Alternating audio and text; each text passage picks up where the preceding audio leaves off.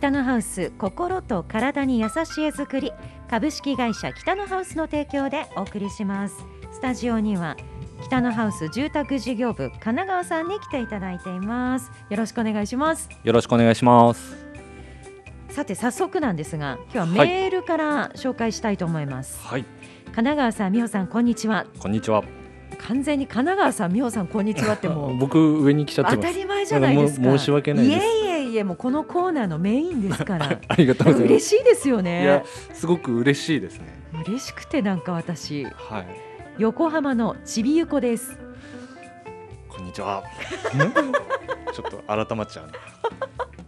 毎週神奈川さんのベイスターズトークを楽しみにはい録音して聞いています、ありがとうございます。ようやくメールできましたそうですね。初めましてですね。一昨年昨年はコロナでもっぱらテレビ観戦でしたが今シーズンは久しぶりにハマスタで観戦してきました。いいなやっぱりハマスタでの観戦は格別ですね。神奈川さんもいつかぜひ。羨ましいです。今年はぜひ行きたいですね。牧選手の地元はい。長野県でのマラソン大会にはい。牧選手のユニフォームを着て出走しました。わあすごい牧さん頑張れと声をかけてもらったりはい。他球団のユニフォームを着たランナーさんと声を掛け合ったり牧選手を背負って変な走りをするわけにはいかないと実力以上に頑張れて楽しく走れました。お疲れ様です。帯広にもベイスターズファンの知人がいるので今週末フードバレー十勝マラソンにも牧選手のユニフォームを着て出走します。わあいいな見つけたいですね。ね。はいそうやって言っていただいたらこうちょっと沿道に出てちょっと見たいなと思いますけど。すぐわかるでしょ？ベイスターズのユニフォームだったら、はい。そうなんですよ。ただ日曜日ちょっと仕事が入ってるのでどうだろねえ。いやなんかこんな帯広にいらっしゃるっていうのもそうですしね、はい。横浜とつながってますよ。うありがとうございます。本当になんかこのラジオをやっていたからこそこうやって帯広のあのベイスターズファンとつながれるっていうのはなんかすごくなんか不思議な気持ちとなんかすごい嬉しいですうね。帯広で楽しい時間を過ごしていただきたいですね、はい、ちびゆこさんちぶちびゆこさんが走ってるの見かけたらぜひちびゆこさんまあマキさんもありだと思いますそうですね。僕マキさんって言っちゃうかもしれないね。やっぱりそっちですかね、はい、応援していただけたらと思います。嬉しい。ありがとうございます。ありがとうございます。しかもですね、はい、このちびゆこさんは先週は小平奈緒選手の引退レースセレモニー長野の M ウェーブで見てきたそうです。すごいですね行動範囲が、ね。素晴らしい。えいやあの場所にいたかったな。いやそうですね。すごい空間だったんでしょうねいやそうだと思います。オリンピック以来の満席っていう話でしたからね。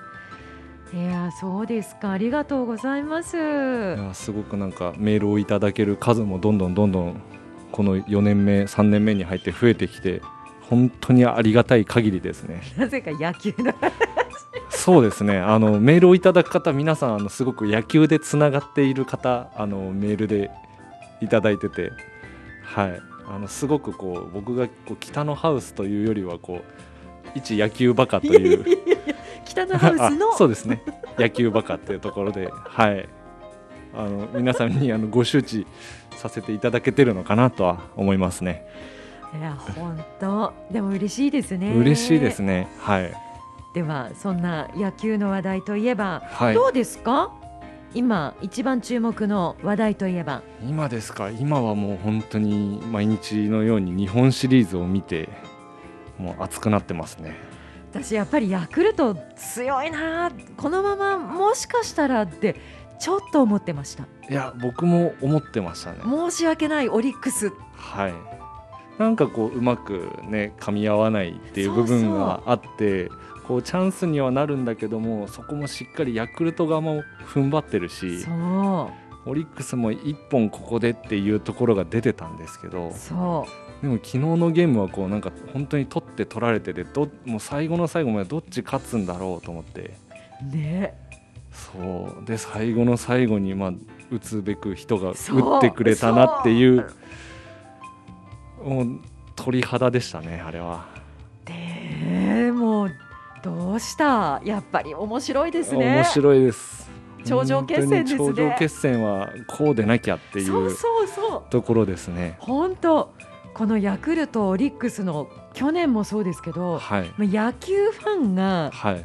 もうたまらない試合を。そうですね。今僕今こう喋っててこう思い出しただけで今ちょっとゾワッと鳥肌が。もうすごいわかる。はもうずっとそう。いいやそうなんですよねで帰ってみて不思議とこの日本シリーズが始まってからあの家でずっと野球中継をテレビで出してても子供がこう何見たいって言わなくてすごくこう気を使ってくれてるのかなって思いながらもう最後までずっと見れてるんですけど。なんかそこもちょっと泣けますね。そうですね、うん。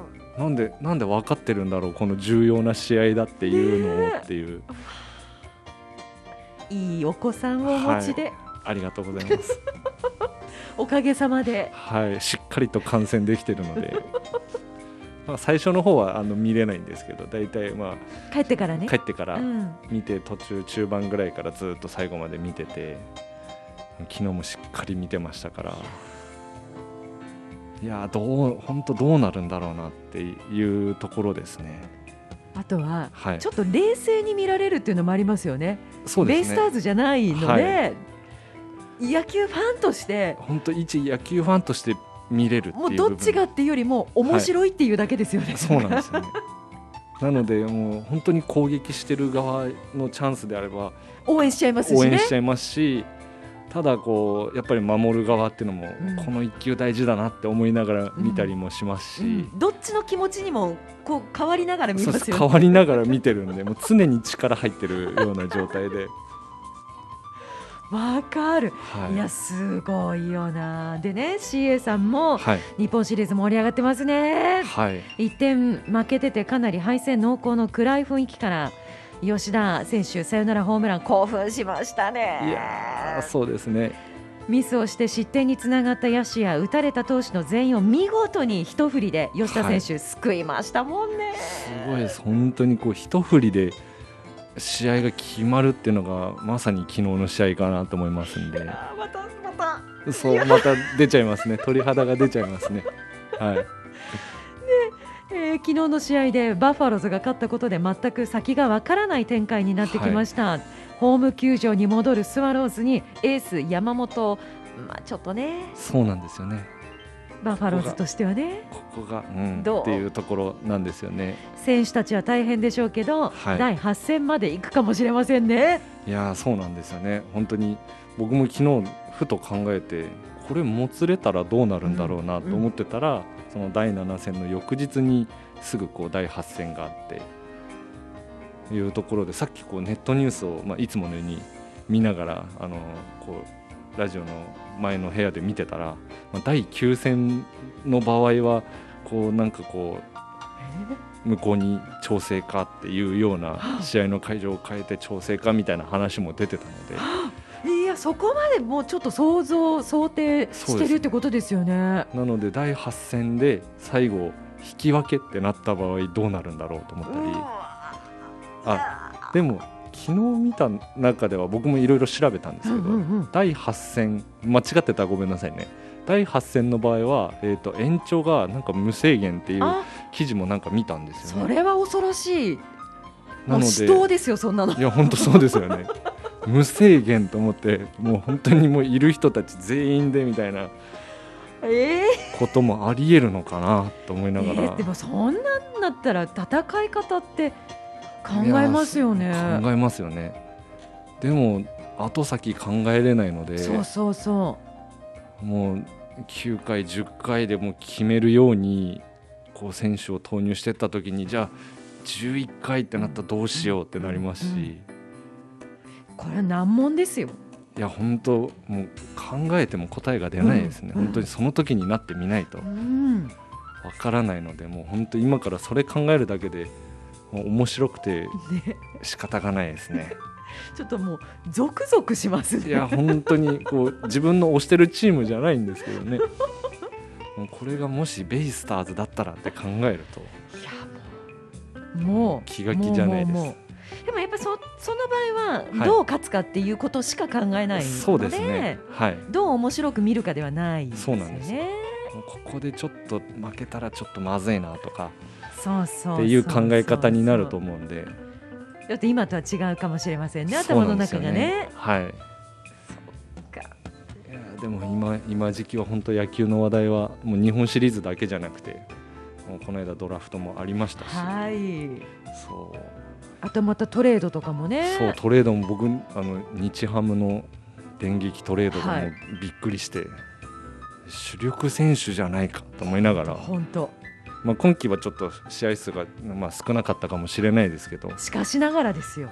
そう出しちゃうのかって思いながら、まあ、そこまでこう、まあ、先を見越して球団としての補強っていう部分で判断を下したとは思うんですけど、うんもうこれからもう日ハムの、ね、看板選手として育っていくと思ってた人たちを出してしまったんだっていうのがそうですね。僕あの日ハムの渡辺選手がこう、はい。トレードされたっていうのを見て名前似てる選手が日ハムのこう2軍とかにいたのかなって渡辺選手って見てこう検索したらあれ？と思って。いやいやいやいや。いやいやいやあの渡辺選手じゃないかと思いながら。いや本当ですよね。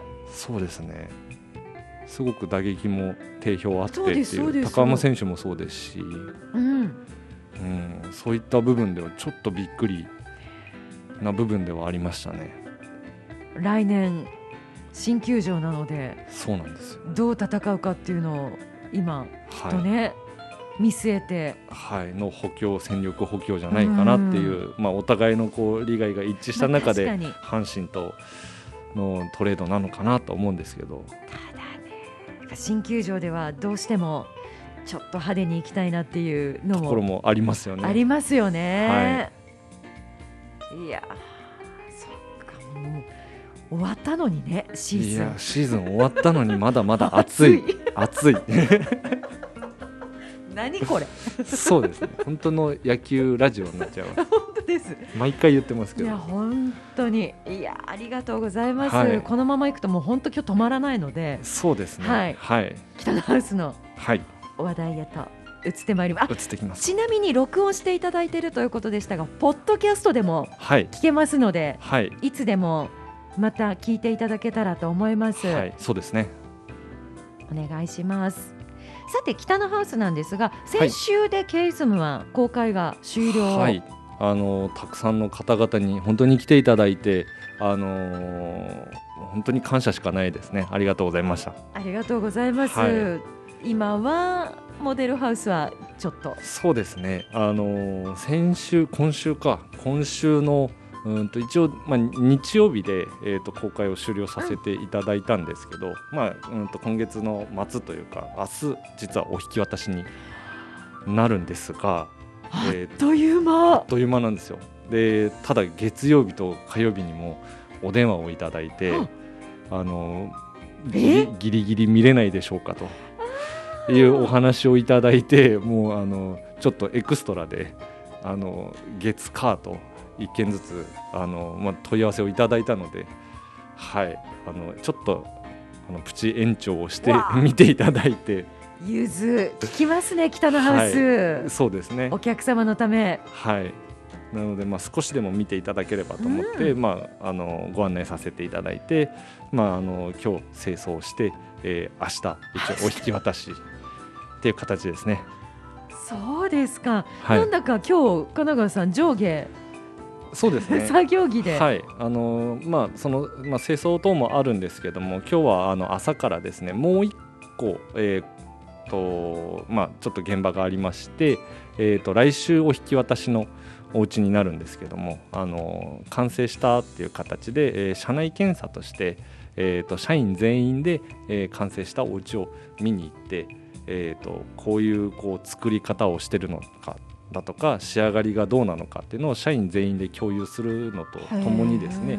あとはこう傷だとかあのこう不具合のある部分がないかっていうのを社員全員でチェックするっていう、まあ、あの社内検査っていうのを設けておりまして、え。ー、全員で見た方が漏れがないですよね。そうなんですよね。やっぱりこう、まあ、多い人数の目で見れば見るところもやっぱりその人によって違いますし、うん、あの発見できる数もやっぱり多いと思いますし、うん、あの不具合っていう部分にも発見しやすいっていうのがあるので。うんまあ、あのお客様にお渡しする前の最終チェックとともにですねあの社内での共有をしっかり高めて、えー、こう次の現場にこう取り入れていくだとか、えー、さらにこう進化させていくっていう、まあ、あの場を設けてますね。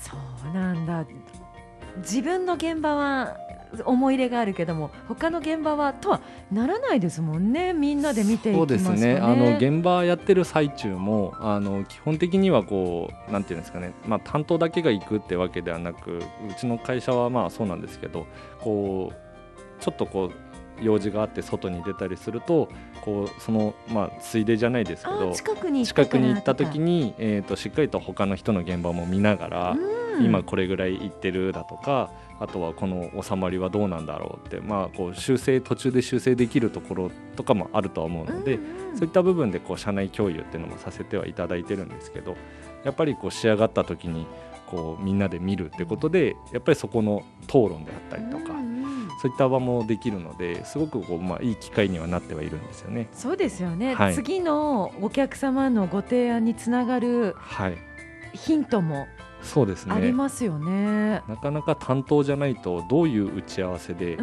うどういう結果でこうなったかっていうのもあったりだとかやっぱり僕らもお客様からヒントをいただくことっていうのも、うん、あのやはりあるのでそういった部分でここはこうやっぱり次につなげていこうとか、じゃあ他の営業がやってたことを僕もちょっと提案してみようかなって思ったりだとかすごくこういい発見がたくさんありますね。うん北のハウス注文住宅が多いですよね、はい、そうですね。建てる時には。ってなりますともう正解がないので、はい、どうするかっていうのはお客様の意見でこういうふうにしたいっていうところから発展していくわけですよね。うんうん、そうですね。あのスタートはやはりお客様がこういうふうにしたいんだよねっていうところを、まあ、そのままするのではなくてプロとしてのアドバイスをこう一工夫アレンジして、うんえーと、より使いやすいやり方をこう、まあ、求めていくので、うん、実際にはやっぱり僕も見てあこれは自分の中になかったなって、うん、ぜひ取り入れたいなっていうのもあったりとか、うん、ライトの使い方とか、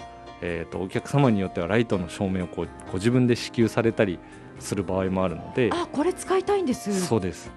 ってなった時にはあこんなのもあったんだとかへっていう部分はすごくこうやっぱり見ててあの完成するお家っていうのはあのすごく楽しいなっていうのは今日も実感しましたね。そうですか、はい、そうですよね。実際に行って体感他の方よりもやっぱ北のハウスの方はお家に、新築に行く機会が多いわけですからねスタッフの皆さんね。はい。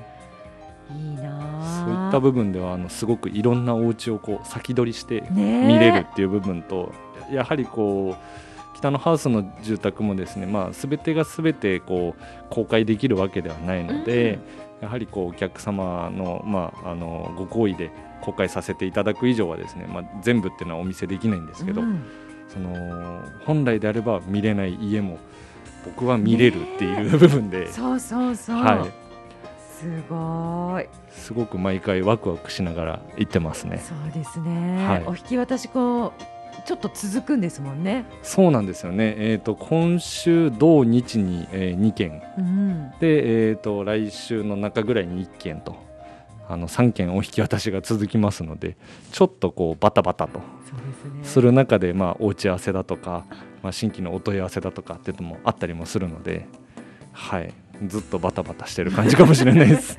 もっと忙しくしてください。よろしくお願いします もう分単位のスケジュールになっても全然いいですね。いいですよね、はい、ちょっとワクワクしますよね。そうですね。次のおはい、お客様に会えるのを楽しみに出かけていきますもんね。ただあの打ち合わせの最後の方はこうこうちらっとこうバレないようにこう時計見ながら 大丈夫かなっていうこうちょっとドキドキ感もありますけど迫ってきてるよっていうそうなんですよね僕あの時間の使い方っていうのがなかなか下手なので話したくなっちゃいますね。そうなんですよあの本来は多分この時間しかないからこの話しなきゃいけないっていうのに、まあ、このラジオもそうなんですけど はいあの違う話をしちゃうんですよね。なのでたまにあのお客さんから「神奈川さん家の話よりなんか雑談の方が多いよね」って言われてで、まあ、雑談でお客さんと盛り上がってしまうんですけどなんかこう実際2時間ぐらい話して家の話どれぐらい話したんですかねっていう時もありますね。でもそのぐらいお客様との距離も近いってことですもんね。そうですねはいそういでそこが神奈川さんのいいところです、ね。いいいいとこなんですかねそうやって言っていただけると助かります。でこの時期になりましたので、はいお庭とかはい外交の工事っていうのはもうそろそろ終わりですか？そうですねもう終盤に差し掛かってきてて、えー、と今からやりたいなっていう方はちょっと難しいかなと思うんですけど来春になってしまうかと思いますね。じゃあ今ご相談いただくチャンスですね。そうですねあのーまあ実際にはですねもう10月ぐらいからのうんとお話し始めた方はもうほぼほぼ来年の春先っていう形にはなってしまうので、まあ、あのこの冬の期間ですね、まあ、工事はできないんですけどもしっかり考えれる期間あの打ち合わせをこう密にできる時間ができますのであのそういった部分であの早め早めに、えー、とご相談に来ていただければありがたいかなと思いますね。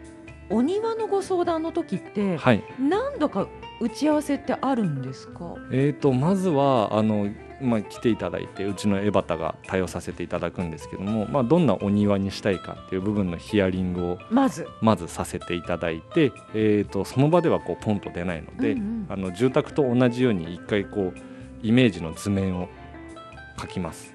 は一回の打ち合わせで次図面にすそうですね。あとはその、まあ、どこまでが深い内容かによるんですけど、うん。あのーまあそれでも次大体2回目は図面提案になるんですけど、まあ、少し図面あの書くのにお時間がかかるんですけど、図面提案させていただいてそこからもっとこううんとイメージを何度か打ち合わせする形で図面ができてからじゃあもうちょっとこんな風にしたいとかうんうん。ここはここまでしなくていいよとかうんうんうん。っていう部分を打ち合わせて、まあ、それがイメージのプランが決まればそこからお見積もりっていう形で。そうなんですか。そうですね。住宅とそんなにあのやってる流れとしては変わんないかもしれないです。うんうんうん。うん、であとはそのまあそうですね。その見積もりが出てからやっぱりこう予算とっていう、まあ、うん。調整も出てくるので、そうするとじゃあここのあの芝の部分はこう砂利に抑えようかとか木を入れ替えた形で今度お見積もりを出してみようかっていうあじゃあ形になるすり合わのでせが。そうです。なのでお打ち合わせの回数としてもそんなに12回で終わるような形ではなく何回かこうお打ち合わせさせていただいてで、まあ、決まったら、えーとまあ、ご契約させていただいて順々に工事させていただくっていう流れかなと思いますね。じゃあ今の時期から。そうなんですよ。がいいですよね。はい、1ヶ月2ヶ月かかる人もいますので、うん。うん。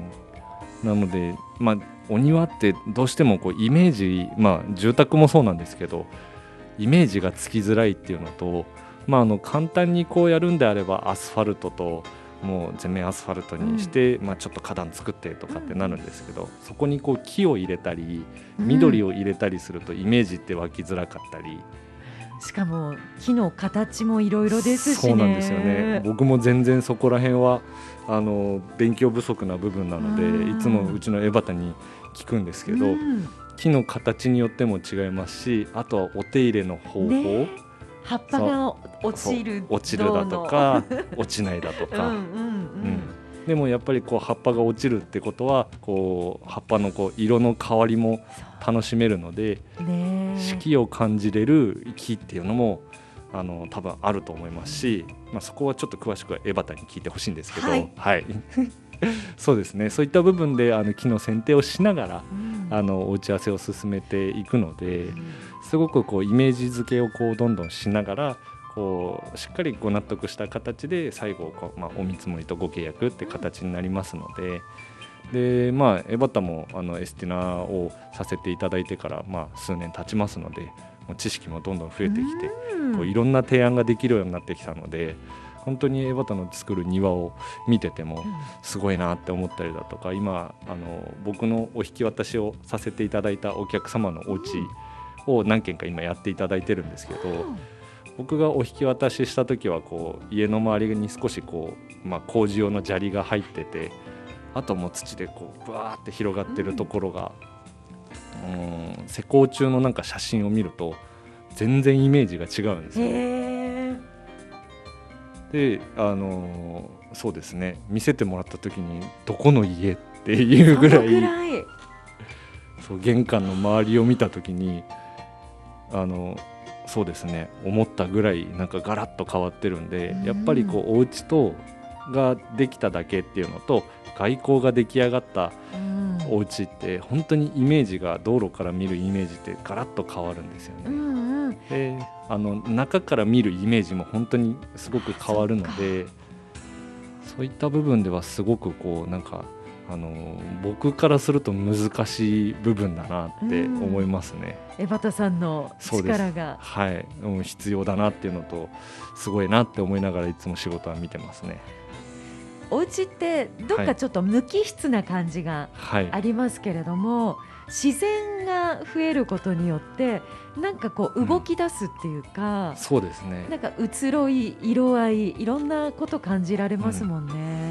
なのでその外交じゃなくてお家の中一つとっても、うんこうただあるこう広い空間の中に家具が入ってそこに緑が入る、ね一つ入るだけで全然イメージが変わってくるので本当にそれがこう外の空間ってなったとしたら全く別の家になる印象は僕は、うん、受けますね。そうですね。はいそんな想像しながら打ち合わせもこの時期にしていただければ、春が待ち遠しく。そうなんですよね。もうこうある程度冬の間に決まっちゃうというちの庭いつやるんだろうってこうどんどんどんどんこう 多分気持ちは流行ると思うんですけど、ね。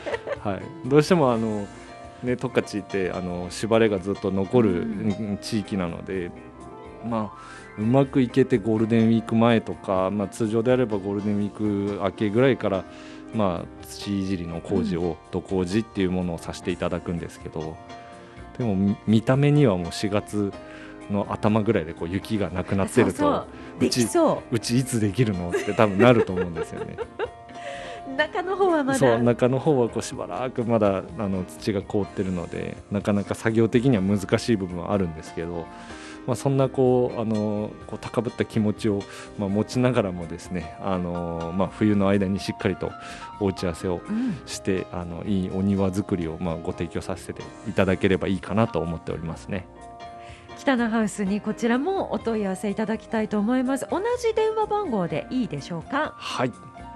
エスティナとなりますけれども北のハウスにお問い合わせをいただきたいと思いますさてですねその他にも平屋相談会ですとか、はい家ゼミ土地ゼミまあ、お家のことをいろいろ知っていただきたいということで、ゼミ相談会も開催していますのでこちらもお問い合わせいただきたいんですがホームページには土日祝日限定ご予約制となっております。はい、あの土日あのご予約制で、えー、とメールで承ってはいるんですけどもあの、まあ、明日明後日となるとメールだとちょっと、まあ、気づきづらい部分もあるかもしれないのであのその際にはお電話であのご連絡いただければなと思います。はーい。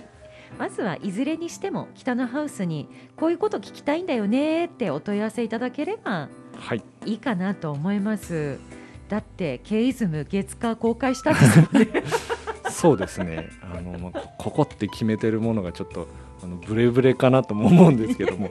あの一人一組でもあの多くの方にあの北のハウスのお家をまあ、見ていただきたいっていう部分ではあのそういったイベントに関してもですねより多くの方にこうあのお家作りの良さっていうのを知っていただければと思いますのであのまずはあのメールと言わずお電話いただければ助かります。はい。はいフリーダイヤルです。0120-50の5678 0120-50の5678番となります。北のハウスにお問い合わせください。今日もスタジオには北のハウス神奈川さんに来ていただきました。神奈川さんありがとうございます。ありがとうございました。北のハウス心と体に優しい絵作り株式会社北のハウスの提供でお送りしました。